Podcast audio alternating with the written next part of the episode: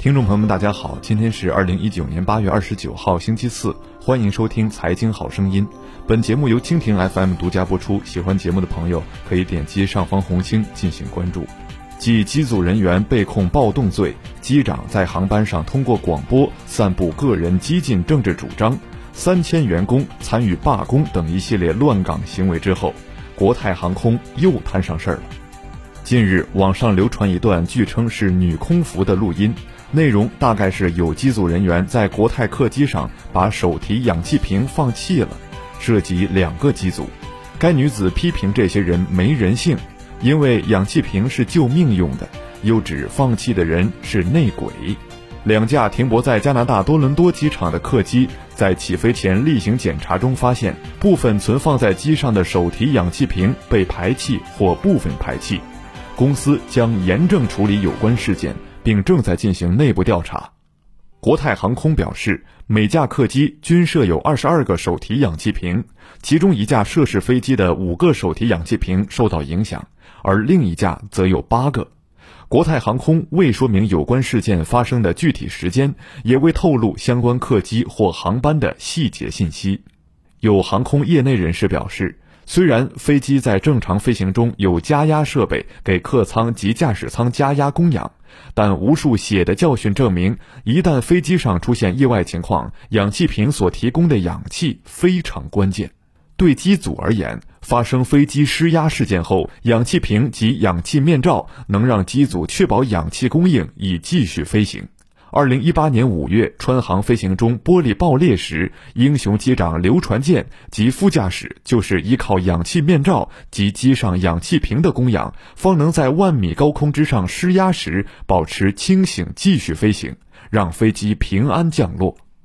二零零五年，太阳神航空五二二号航班事故中，机务做完机舱加压测试后，忘记把加压模式从手动变回自动。飞机爬升到一定高度后，机舱空气稀薄，氧气不足。机长及副驾驶一直以为是机上空调失灵，而没有戴上氧气面罩，很快便失去意识，并处于昏迷状态，导致飞机无人驾驶。期间，一名乘务员靠便携式氧气瓶成为全机唯一一个清醒的人，并试图拯救飞机，但他最后失败了。对旅客来说，飞机上的紧急氧气面罩能提供十几分钟的氧气供应。如果旅客在飞行途中突发疾病，那么飞机上的氧气瓶很可能能救旅客一命。有航空业内人士表示，在执行航班之前，需要按照规定检查飞机上的氧气瓶。